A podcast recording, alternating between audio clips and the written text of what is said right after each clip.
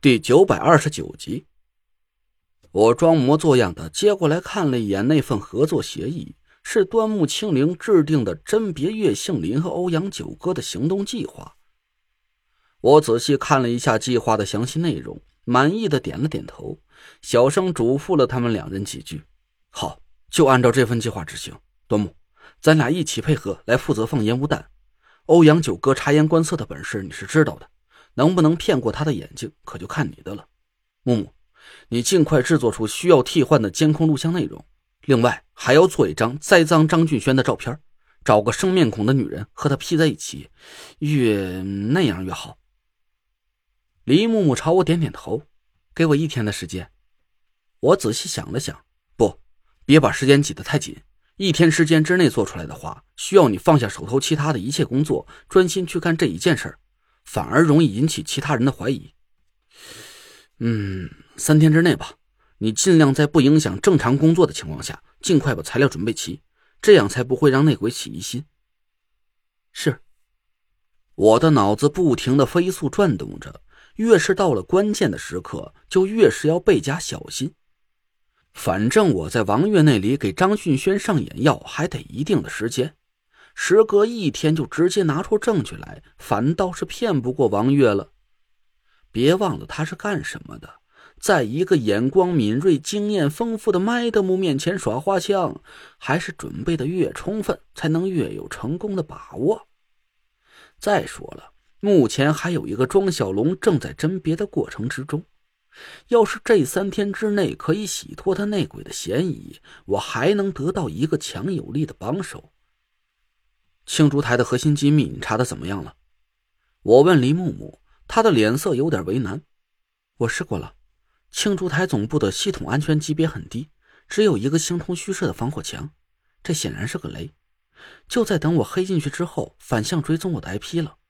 我估摸着他们的核心机密是放在某一台没联网的电脑里。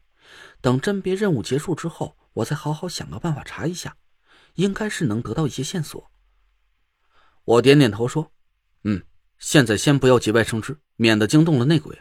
哎，对了，还有个任务要交给你，暗中动用一下特殊的信息渠道，查查何宁宁的来历。”李木木和端木清灵有点吃惊，抬起头看着我说：“何宁宁，她有问题？”我迟疑了一下，其实说句实话，何宁宁身世的疑点就像是蒋亮头顶上趴了三只大狮子似的。明显的有点太过分了，反倒不像是有问题的样子。但这事儿吧，又让我心里有点没底。队伍里有一个身份不明的人，这事儿怎么想怎么膈应人，还是查一下的好。说不准，先查查看吧。记住，动用特殊渠道的这件事不能让任何人察觉。实在是查不着就算了，不要暴露我们的意图。嗯，明白。哎，对了，陈队。你让我追查的实验楼停车场的那辆车有点线索了。李木木掏出一个笔记本电脑，迅速的调出了一大堆图片，推到我面前指了指。车牌是套用的，查不到什么有用的信息。但我调取了实验楼附近的监控，一路找着了车辆最终的停留地点。我的眼光落在了最后一张照片上，放大了仔细看了半天。这是个工地吗？嗯，南郊的一个正在施工的工地，开发商我也查清了，是你朋友张俊轩的公司，万亨地产。具体是在半年前拿到的开发权。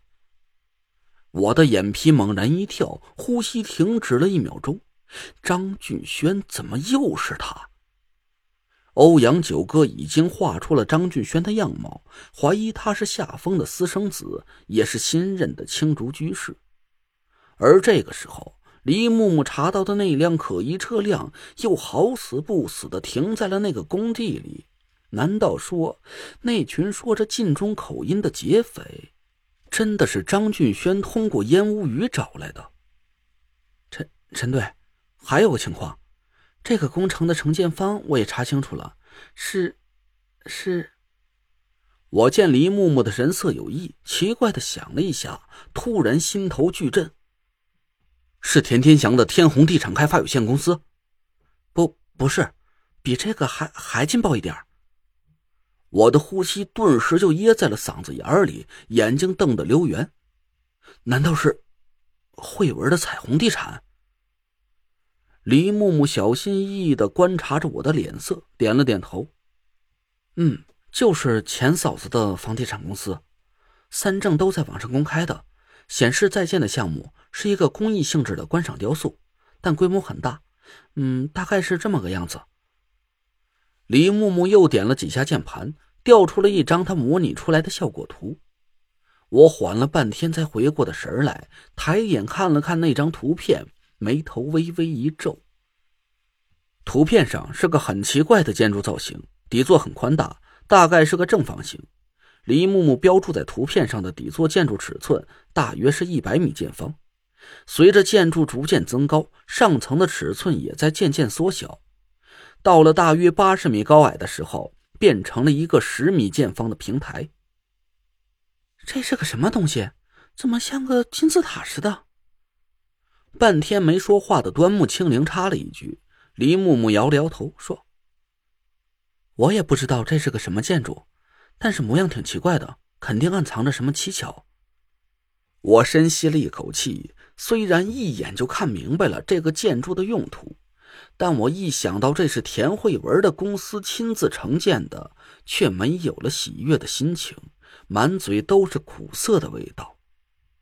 这个是祭坛。李木木和端木清灵奇怪的看着我，他俩张了好几次嘴，想继续问点什么，但一看我那黑的像锅底一样的脸色，赶紧识趣的闭上了嘴。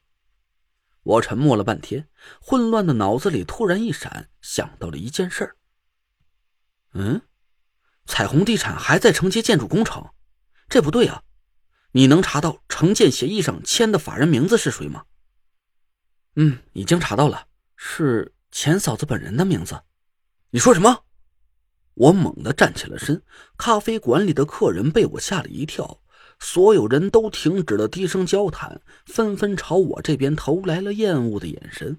端木清灵赶紧侧身挡住了我，朝我使了个眼色。哎呀，小黎，你怎么回事？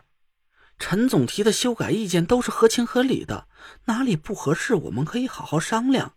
你怎么能惹陈总生气呢？陈总，您坐，有话慢慢说。我赶紧平静了一下心情，坐回到沙发里。李木木调出了几张图片，把笔记本电脑推到我面前。果然，几张协议上的甲方法人签着同一个龙飞凤舞的名字——张俊轩。我的眼光落在了乙方法人的空白处，那一个熟悉的名字就像是一把巨锤，重重的砸在了我的心脏上。